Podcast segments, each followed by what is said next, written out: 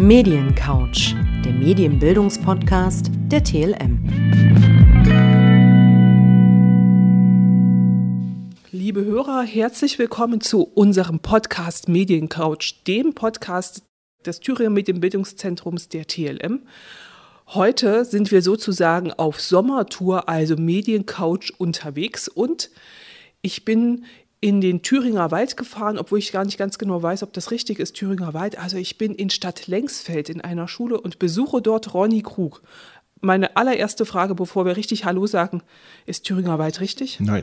Oh. Ganz eindeutig. Fauxpas. Wir sind hier in der Vorderrhön. Das Gut. heißt, wir liegen zwischen Thüringer Wald und Rhön. Also es ist auf jeden Fall wunderschön grün. Ich kann nur jedem empfehlen, hier auch mal herzukommen als kleiner Ausflugstipp für alle Stadt Längsfeld in der Vorderrhön. Nun aber zu unserem richtigen Thema, denn wir sind natürlich nicht hier, um Ausflugstipps zu geben, sondern wir sind hier, weil wir über Medien, Medienbildung, Menschen, die Medien machen, berichten wollen und mit ihnen ins Gespräch kommen wollen. Und deswegen freue ich mich sehr, Ronny, dass du quasi auf unserer Mediencouch unterwegs Platz genommen hast, denn du bist schon irgendwo so ein kleiner Paradiesvogel, wenn es um Medienbildung geht, denn du bist eigentlich Schulsozialarbeiter hier in der Schule. Tatsächlich, ich bin eigentlich Schulsozialarbeiter. Also erstmal Hallo von mir und vielen Dank, dass ich hier teilnehmen darf. Ja, ich bin Schulsozialarbeiter. Das hängt damit zusammen, ich schweife einfach mal kurz ein bisschen aus. Ich habe soziale Arbeit studiert und habe mich dann während des Studiums so auf die Medien eingeschossen. Das ging damals noch, Diplom konnte man relativ frei entscheiden und ich habe dann alles ausgeblendet, was mit sozialer Arbeit zu tun hatte und habe mich auf die Medien fixiert. Ja, und so bin ich dann hier gelandet. Ich hatte schon immer ein Faible für Technik und äh, für solche Geschichten. Also in meinem früheren Leben habe ich auch meine Ausbildung gemacht zum Energieelektroniker. Und ja, und dann bin ich quasi zur Medienpädagogik gekommen und irgendwann stand das so im Raum. Ich war beim Landesfilmdienst viele Jahre tätig, habe dort mein Praktikum gemacht und so weiter.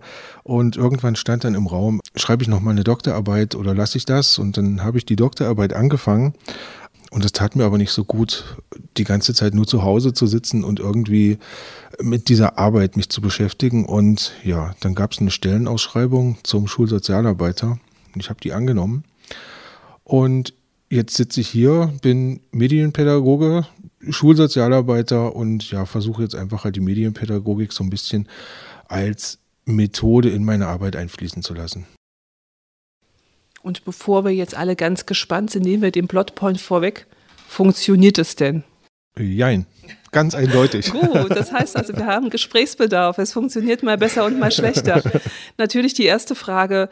Ich denke mal, wenn man als Schulsozialarbeiter eingestellt ist, ist das wahrscheinlich das Haupttätigkeitsfeld. Ja, das ist, das ist genau der Punkt. Also natürlich ist die Stellenbeschreibung darauf ausgerichtet, dass man schulsozialarbeiterisch, sozialarbeiterisch tätig ist. Also das heißt, ähm, da geht natürlich erstmal vor, soziale Problemlagen zu klären. Da geht vor, Probleme im Klassenverband zu klären. Also Stichwort, da hast du mich heute gerade so erwischt bei, Sozialkompetenztrainings durchzuführen. Also jetzt gerade nach Corona ist ein ziemlich hoher Bedarf da. Und das mache ich dann auch, also diese sozialarbeiterischen Tätigkeiten. Und dann bin ich aber so bei uns im Team der Medienpädagoge bedeutet. Und da komme ich dann eigentlich zu meinem Lieblingsaufgabenfeld. Ich tingel an verschiedenen Schulen rum und gebe dort ja, Workshops für die Schüler zum Thema, was ist da alles dabei? Fake News, da ist dabei Sexting, da ist dabei Cybermobbing und so weiter und so fort. Und das gebe ich natürlich auch hier bei uns an der Schule. Dann werde ich regelmäßig eingeladen zu Elternabenden, wo ich zu verschiedenen Themen spreche. Und da kann ich mich dann ausleben in dem Bereich der Medienpädagogik, weil das brauche ich unbedingt.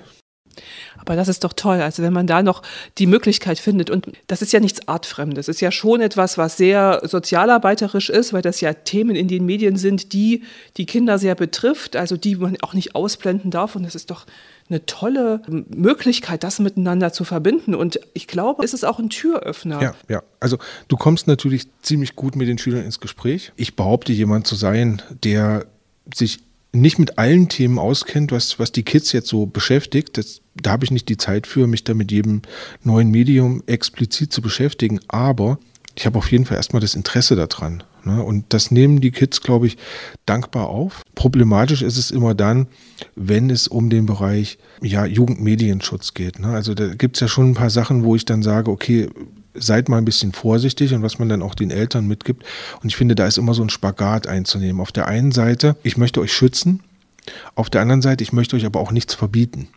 Und, und das ist immer so der Punkt. Und wenn das vielleicht dann bei den Eltern dann auch mal so in den falschen Hals kommt und der Krug hat jetzt gesagt, die Medien sollen weg aus dem Kinderzimmer, was ich nie tun würde, aber na, wenn das so aufgenommen wird, dann kann das natürlich auch eine Tür verschließen, was ich aber nicht unbedingt möchte, sondern ich möchte halt versuchen, mit den Kids auf Augenhöhe zu sein. Und ich hatte jetzt erst vor kurzem einen Elternabend zum Thema Computerspiele und habe da den Eltern auch zunächst zum Einstieg zumindest erstmal versucht zu vermitteln, dass die Kinder nicht gleich verloren sind, bloß weil sie ein paar Stunden Computer am Tag spielen, ja, sondern dass die Eltern sich einfach mal versuchen sollen, in diese Lage hineinzuversetzen, mit den Kindern vielleicht auch mal zu spielen, also halt sich einfach so ein bisschen in diese Welt der Kinder hineinzubegeben. Und wenn mir das gelingt, dann bin ich eigentlich immer relativ froh, denn ja, mehr, mehr kann man fast nicht erreichen, als Kontakt zwischen Kindern und Eltern herzustellen. Ich glaube, was Kinder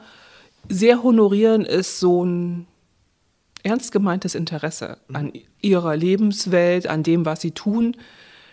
Was mir, wir sind etwa gleich alt, ich bin ein kleines bisschen älter als du, was mir aber zunehmend schwerer fällt, ist wirklich diesen Wissensstand zu haben wie sie. Bevor ich mich in TikTok einlebe, so wie die das leben, das dauert bei mir ewig und dafür habe ich ehrlich gesagt auch nicht das Interesse, auch nicht die Zeit und ganz viele andere Aufgaben, weil ich müsste mich ja in andere Foren reinfuchsen, damit ich mit denen auf Augenhöhe spreche. Wie gelingt dir das, dass du sagst, okay, ich habe zumindest so viel Ahnung, dass die mich ernst nehmen und dass sie sagen, okay, du bist jetzt nicht so wie meine Mama, die Interesse vorheuchelt, sondern du bist jemand, mit dem ich da wirklich ernsthaft drüber reden kann. Na, ich versuche erstmal unvoreingenommen ranzugehen, ne? weil wie bei dir, ich, ich habe nicht die Zeit, äh, mich mit jedem neuen Medium zu beschäftigen. Und ich sag mal, die Medien, also wenn wir jetzt, nehmen wir einfach nur mal YouTube zum Beispiel als, als Kanal oder ja, ähm, das, das ist ja für jeden von uns ein völlig individuelles Medium. Also das heißt, die Influencer, die Videos, die, die Inhalte, die ich angezeigt bekomme, sind ja nicht die gleichen, die du angezeigt bekommst und sind auch nicht die gleichen, die die Kids angezeigt bekommen. Das heißt, um mich da jetzt einzuarbeiten, um, um so in ihrer Lebenswelt zu sein, müsste ich mich ja auch irgendwie in ihrer Blase aufhalten. Das schaffe ich nicht und da fehlt mir auch der intellektuelle Zugang zu, also weil ich halt andere Themen mittlerweile habe. Ich versuche halt auf sie zuzugehen und, und versuche mir das einfach anzuhören. Was interessiert euch jetzt? Was, was ist für euch der Reiz, bestimmte Inhalte zu konsumieren? Was ist, was ist für euch das Spannende jetzt dabei? Also vor kurzem habe ich mich, ich bin kein großer Gamer, das muss ich vorausschicken. Äh, vor kurzem habe ich mir das erklären lassen, wie das mit diesen Skins ist in den, in den Computerspielen. Ja, ich gebe Geld dafür aus, dass meine Figur ein anderes Äußeres bekommt. Ähm, ich habe keinen Funktionszuwachs. Ich habe keine schnellere Feuerkraft der Waffe, ich habe keine ja, größere Munitionsanzahl, so wurde mir das erklärt, sondern ich habe einfach nur mein Äußeres geändert. Und das ist so eine Sache, wo ich nicht Bescheid weiß, wo die Kids aber sehr, sehr gut Bescheid wissen. Und das lasse ich mir gerne erklären. Und ich habe immer das Gefühl, das honorieren sie auch. Das ist so der Punkt, wo wir, glaube ich, dann relativ gut übereinkommen. Nun leben wir gerade in einem Sommer, wo wir sagen, okay, eigentlich liegt Corona nach uns, wir wissen nicht, was vor uns liegt. Trotzdem würde ich ganz gerne diesen Aspekt mal mit aufgreifen. Was hat die Zeit mit dir gemacht und was denkst du, was die Kinder, was es mit denen gemacht hat? Und wie wappnest du dich für die nächste Welle, beziehungsweise für das, was nimmst du mit, wo du sagst, nee, das möchte ich eigentlich an Corona jetzt nicht nur schlecht empfinden, sondern das würde ich gerne weiter implementieren in den Alltag, in, so, in dieses Bewusstsein eine unglaublich schwere Frage. mal gucken, wie ich, das, wie ich das so ein bisschen aufdröseln kann. Also zunächst mal, ja, als wir diesen Lockdown hatten, die Schulen waren leer. Also für mich war es erstmal ein Loch, in das ich gefallen bin, weil Schulsozialarbeit an der Schule zu machen, wo keine Kinder sind, ist ja eigentlich absurd. Kontakt zu den Kindern herzustellen war schwierig, weil die Medienkanäle, die die Kids benutzen, Thema WhatsApp zum Beispiel, ähm, die darf ich nicht benutzen, weil die halt datenschutzrechtlich bedenklich sind und von daher einfach für mich nicht freigegeben sind. Telefon schwierig, weil die Handynummern der Kinder habe ich auch nicht in der Regel und E-Mail benutzen sie auch nicht. Ne? Und von daher war das erstmal ein Loch. Also das war erstmal weg. Da war kein Kontakt da. Was da gefehlt hat, war ein Kanal. Einfach ein Kanal, wo ich weiß, da kann ich die Schüler erreichen, die ich erreichen möchte. Am Anfang war das einfach noch nicht gegeben. Ja, dann hat sich meine Arbeitsweise angepasst. Also das heißt, ich habe mich erstmal mit anderen Dingen beschäftigt. Also ich habe mich zum Beispiel damit beschäftigt, wie komme ich jetzt an die Schüler ran. Da kam dann irgendwann halt diese Thüringer Schulcloud. Da habe ich sehr viel Hoffnung reingesteckt, mm, weil ich wusste, da gibt es einen Chatkanal und da gibt es dieses und jenes, was man benutzen kann. Und ich war dann auch einer der ersten, würde ich mal sagen, so aus dem Dunstkreis, den ich so kenne, der dann angemeldet war von den Schulsozialarbeitern in, in dieser Schulcloud. Und dann habe ich halt einfach da versucht, ein bisschen rumzuforsten, was kann ich damit machen, war dann relativ schnell enttäuscht, weil es dann halt doch nicht die Kanäle zur Verfügung gestellt hat, wie man das beispielsweise bei solchen Instant Messengern kennt, die ich gebraucht hätte, um mit den Kindern zu, zu kommunizieren. Also das war relativ schwierig. Was habe ich dann gemacht? Ich habe versucht, den Lehrern Unterstützung zu geben, Unterstützung zu geben, um Distanzunterricht aufrechtzuerhalten. Ja, dann habe ich halt viel Beratungsarbeit mit, mit den Lehrern gemacht. Eine schöne Geschichte war so eine Art Hybridunterricht aufzubauen. Das heißt, gerade in der Grundschule mussten die Lehrer halt immer diesen Notbetreuung abdecken. Und das hieß, frühs waren Schüler in der Schule, die wurden betreut und die wurden dann so ein bisschen mit Aufgaben versorgt und nachmittags blieb dann die Zeit bei den Lehrern für die Schüler, die zu Hause waren. Und ich habe mir halt gedacht, Doppelbelastung ähm, ist eigentlich Quatsch, weil warum das zweimal machen? Also war die Überlegung, wir bauen jetzt einfach vor die Tafel äh, eine Videokamera auf und streamen das Ganze dann via Schulcloud ähm, ja, in die Kinderzimmer. Und die Schüler, die halt vor Ort sind, weil sie in der Notbetreuung sind, die bekommen quasi klassischen Frontalunterricht. Und da wurde mir gesagt, das hat sehr, sehr gut funktioniert. Also da waren, die Eltern waren zufrieden, weil es war halt wirklich den ganzen Tag Unterricht.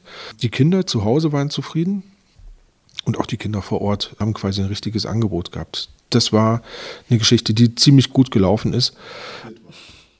Ja, das, das glaube ich, weil ich glaube, oder ich denke mir, das ist natürlich etwas, was total schwierig ist, wenn wir jetzt so tun würden, als könnte alles wieder so sein wie früher, wenn wir das, was wir uns irgendwo sicher erzwungen, erlernt haben, ignorieren, wenn Dinge nicht mehr stattfinden und wir eigentlich in eine Situation schlittern, als ob es Corona nie gegeben hätte und diese Kompetenzen, die Techniken, die angeschafft wurden, ignoriert werden. Ähm, da möchte ich gleich nochmal einhaken. Also das, das ist auch eine Beobachtung bei mir gewesen. Erstens, die Schülerinnen und Schüler haben sich total weiterentwickelt. Also das heißt, sie waren ja dann gezwungen, diese Technik zu benutzen. Habe ich einen normalen Unterricht, wo ich Medienkunde habe, dann beschäftige ich mich mit einer Software, aber das ist ja eher nicht falsch verstehen, aber sinnfrei. Also das heißt, ja, ich, ich beschäftige mich ohne, ohne ein Ziel damit während Corona war halt das Nutzen des Computers äh, ganz essentieller und wichtiger Bestandteil des Alltags, weil nur so konnte ich überhaupt am schulischen Geschehen teilnehmen. Ich musste plötzlich E-Mails schreiben. Ich musste plötzlich Dokumente scannen, am Computer ausfüllen, wieder zurücksenden und so weiter und so fort. Also das heißt, das hat plötzlich alles viel, viel mehr Sinn gemacht irgendwie. Und das Gleiche galt natürlich auch für die Lehrkräfte, weil auch die waren plötzlich gezwungen, sich damit zu beschäftigen und haben sich auch intensiv damit beschäftigt. Und dann sind Sachen äh, passiert ähm, bei Lehrerinnen und Lehrern, wo ich mir dachte, wow, diese Entwicklung, was, was da, ich meine, das war ganz viel Aufwand, das war ganz viel Mühe, das war, das war ganz viel, ja, ganz viel Schweiß auch.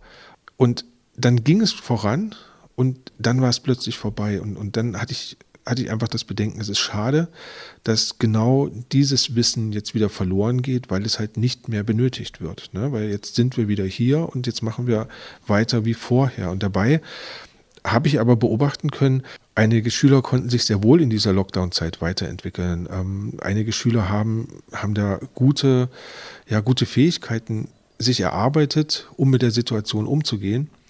Natürlich gab es auch viele, die wirklich große Probleme hatten und, und wo es schwer war. Aber ich würde mir halt wünschen, dass man, dass man das ein bisschen vernetzen könnte. Also, dass man das einfach, dass man die Schüler individueller ein bisschen nach ihren Fähigkeiten und nach ihren Interessen schulen könnte. Ne? Also, wer gezeigt hat, dass ich alleine selbstständig auch sehr gut arbeiten kann, dem würde ich gerne viel mehr Freiheiten in diese Richtung geben. Also, das würde ich mir wünschen. Nun bist du ja als Schulsozialarbeiter da wahrscheinlich auch nur so ein, also nur bitte in Anführungszeichen, ein begleitender bzw. beratender Aspekt. Wo kannst du das denn aufbrechen? Welche Instrumente hast du in der Hand, wo du denkst, das versuche ich jetzt einfach mal, um die Kinder zu animieren, beziehungsweise um den Lehrkräften zu zeigen, hier guckt mal, das geht auch noch, das könnt ihr mit eingreifen. Welches Instrument ist dann deins? Wenn ich angefragt werde, lass uns doch mal eine Fortbildung machen zu dem Thema. Also so haben wir das zum Beispiel bei der Thüringer Schulcloud gehabt. Dann gebe ich auch gerne eine Fortbildung für die Lehrer. Ansonsten habe ich da relativ wenig zu tun. Was ich jetzt hier an der Schule mache, auch um, um quasi meine Passion Medienpädagogik so ein bisschen noch voranzubringen, sind halt solche Geschichten wie AGs zum Beispiel durchzuführen oder auch Medienprojekte. Weil wenn wir von aktiver Medienarbeit sprechen, klassischerweise war das ja früher, wir drehen gemeinsam einen Film oder äh, wir machen ein, ein Hörspiel oder sowas, dann habe ich ja ganz viele Elemente, die auch Sozialkompetenz fördern. Ne? Ich habe diese klassische Gruppenarbeit, ähm, ich habe dieses, wir arbeiten im Team zusammen, wir haben ein Ziel, wir müssen uns einigen, wir müssen kommunizieren, wir müssen da irgendwie drauf hinarbeiten.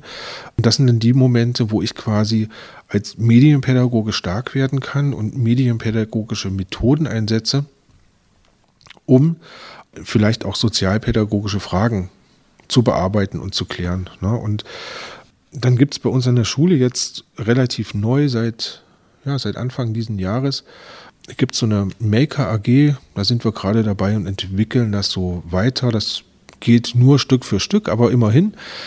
Und da habe ich halt ja eine kleine Gruppe von Kids um mich geschart, die ganz verschiedene Interessen haben und wo ich dann auch versuche, dass die die ausleben können. Also das heißt, da ist zum Beispiel ein Mädel dabei, die interessiert sich sehr stark für das Reparieren von Gegenständen. Das heißt, ähm, die setzt sich dann halt mit auseinander. Ähm, wir bringen dann irgendwas mit, was nicht mehr funktioniert, und dann versuchen wir das zu reparieren. Das können ganz banale Sachen sein, wie zum Beispiel so ein kleiner Zauberstab mit Batterie, der dann Geräusche macht und äh, blinkt. Der war kaputt, den haben wir dann wieder repariert und ist auch so eine Selbstwirksamkeitserfahrung. Ne? Dann haben wir andere Schüler, die programmieren dann mit dem Kajupe und basteln da und wenn es mir gelingt, und manchmal passt das, dann versuche ich auch zum Beispiel die Physiklehrerin mit ins Boot zu holen, sodass man quasi dann den Schülern auch nochmal ermöglicht, ähm, vielleicht kannst du dein Projekt vorstellen ähm, und kriegst dafür noch eine Honorierung. Ja, und vielleicht macht es ja dann auch mal Lust, wenn die Klasse dann sieht, was Tolles entsteht.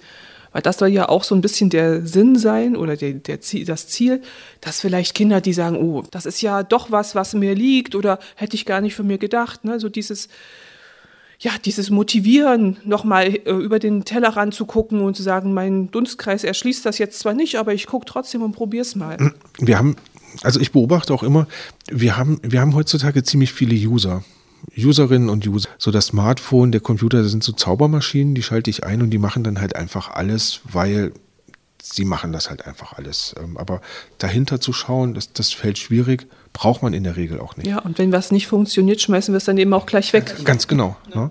Und durch solche Projekte ähm, ja, versuche ich dann halt einfach so ein bisschen auch mal hinter diese Fassade zu schauen und, und mal zu gucken, okay, das funktioniert halt nicht einfach nur so, sondern das funktioniert so, weil sich Menschen darüber Gedanken gemacht haben und den Geräten gesagt haben, wie sie funktionieren sollen. Und das ist eigentlich eine, eine wunderschöne Aufgabe, wie ich sehe. Und da muss ich sagen, spielen auch in letzter Zeit ähm, gerade die Mädchen ähm, eine ganz, ganz wunderbare Rolle. Also die, die wirklich da sehr stark sind beim Programmieren, die, die da sehr viel Verständnis mitbringen. Also gerade jetzt in meiner Gruppe.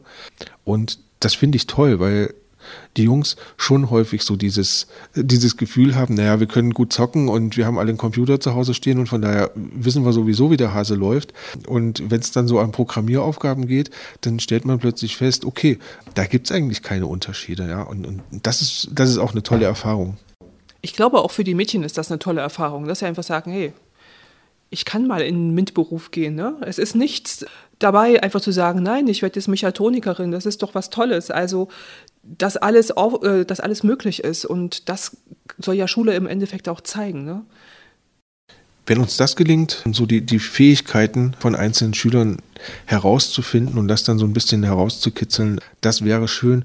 Kleines Beispiel möchte ich dazu noch bringen. Ich hatte mal ein Mädchen mit der Klasse haben wir programmiert und die hat sich immer geweigert. Also immer wenn ich eine Aufgabe gegeben habe, so wir programmieren jetzt das, dann kam als erste Reaktion, oh, habe ich keine Lust drauf. Und witzigerweise war sie immer diejenige, die als erste fertig war von der ganzen Klasse, weil es war dann irgendwann ein Running Gag. Ich lege die neue Aufgabe hin und dann ernte ich erstmal ein, oh, keine Lust. Und Zehn Minuten später ist die Aufgabe fertig und setzt dann dem Ganzen noch ein i-Tüpfelchen auf. Ich finde, wenn einem das gelingt, so die Fähigkeiten der einzelnen Schülerinnen und Schüler rauszukitzeln und sie dann in die Richtung zu schubsen, so ein wenig, dann ja, es ist ganz viel erreicht. Also das macht glücklich. Das ist ja auf jeden Fall ein hehres Ziel. Und nun bist du ja quasi Medienpädagoge, Schulsozialarbeiter und hast aber trotzdem noch einen Lehrauftrag. Ne? Ja. Wo ist das und was vermittelst du deinen Studierenden? Wie kannst du denn das, was du jetzt quasi als Erfahrung mitbringst, dann überhaupt denen mitgeben? Gibt es da äh, Schnittstellen? Ja, da gibt es tatsächlich Schnittstellen. Ähm, also ich bin an der Universität in Erfurt tätig und habe dort, naja, in unregelmäßigen Abständen gebe ich dort Seminare zum Thema Film in der Grundschule ist natürlich da schon die Schnittmenge auf jeden Fall vorhanden, weil erstens bringe ich halt Erfahrung aus der Praxis mit. Ja, und die versuche ich dann halt so in die Seminare einfließen zu lassen. Ich sag mal, der erste Film, den man dreht, ist der beste Film auf der Welt. Das ist einfach so und das passiert mir auch immer wieder mit den, mit den Schülerinnen und Schülern, wenn der Film abgedreht ist. Und ich meine, das ist eine Menge Arbeit und häufig dauert es halt auch sehr lange. Aber dann gucken wir uns den Film auf der großen Leinwand an, die Eltern sind vielleicht noch dabei und dann ist das einfach so ein erhabener Moment, wo man, wo man einfach sieht, da sind jetzt kleine Schauspielerinnen und Schauspieler und Regisseure und Regisseurinnen und das ist einfach wunderbar und das versuche ich halt den Studierenden auch so ein bisschen zu vermitteln. Das heißt auch technische Grundlagen zu geben, denn häufig, ähm, wir hatten im Vorgespräch ja schon mal drüber gesprochen, ähm, kriegen Studierende gerade von der technischen Seite im Studium gar nicht so viel mit, ne? sondern die beschäftigen sich eher mit ihren Hauptfächern. Medien führen, glaube ich, immer noch so ein bisschen so ein Randdasein.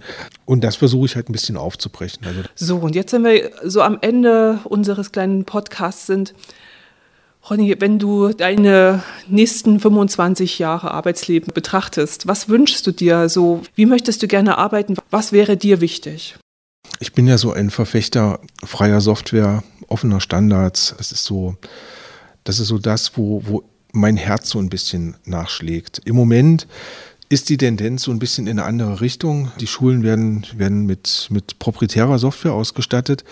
Und ich würde mir wünschen, dass man das ein wenig aufweichen könnte. Also das heißt, dass man vielleicht Windows kennenlernt, dass man vielleicht Apple kennenlernt, aber dass man vielleicht auch nochmal ein Linux-Programm kennenlernt, dass man mit den Schülern auch mal direkt am Computer arbeiten kann. Also das heißt jetzt nicht nur Anwendung, sondern dass wir auch mal lernen, wie setze ich denn so einen Computer auf? Ja? Also wie installiere ich denn so ein Programm? Dass wir lernen, wie kann ich mir so ein bisschen selbst helfen? Weil ich, ich habe so diese, diese romantische Vorstellung noch nicht abgelegt, so dieses emanzipierten Individuums, dass ich so ein bisschen, ja, dass sich so ein bisschen aus den Zwängen befreit. Und das ist eigentlich immer so ein Stückchen, also versuche ich immer so ein Stückchen meine Arbeit einfließen zu lassen. Ja, wie kann ich, wie kann ich quasi da auch aus diesen tradierten Strukturen ausbrechen und, und zeigen, okay, es gibt halt nicht nur das eine oder nur das andere, sondern es gibt halt ganz, ganz viele Facetten. Und das ist das Tolle, was ich ähm, an dieser digitalen Welt oder an dieser digitalen Technik finde. Ich muss mich nicht festlegen auf einen Standard, sondern ich kann mich, ich kann mich aus einem riesengroßen Pool verschiedener, verschiedener Anbieter bedienen und ja, und wenn ich das in den nächsten Jahren hinbekommen könnte, das noch ein bisschen zu, zu ja, zu verbreiten, ähm, dann, dann wäre das eigentlich für mich so ein, so ein Ziel, wo ich sagen könnte, ja, das ist gut geworden. Dann wünsche ich uns beiden, dass wir das erleben und dass wir da gute Erfahrungen machen und dass du noch ganz viel Enthusiasmus hast, dieses Ziel zu verfolgen. Ich danke dir ganz herzlich für dieses Gespräch und wünsche dir jetzt erstmal einen schönen langen Sommer, der bei dir ja etwas länger dauert als bei allen anderen, weil du fährst ja drei Monate nach Schweden. Ich fahre drei Monate nach Schweden und werde mich dort mal ein bisschen im Schulsystem umgucken. Vielleicht machen die noch was ganz anderes als wir. Und dir ganz viel Freude damit und viele tolle Erfahrungen. Bis zum nächsten Mal. Danke fürs dabei sein dürfen. Alles Gute. Tschüss. Mediencouch, der Medienbildungspodcast der TLM, ist eine Produktion des Thüringer Medienbildungszentrums und auf allen gängigen Podcast-Portalen zu hören.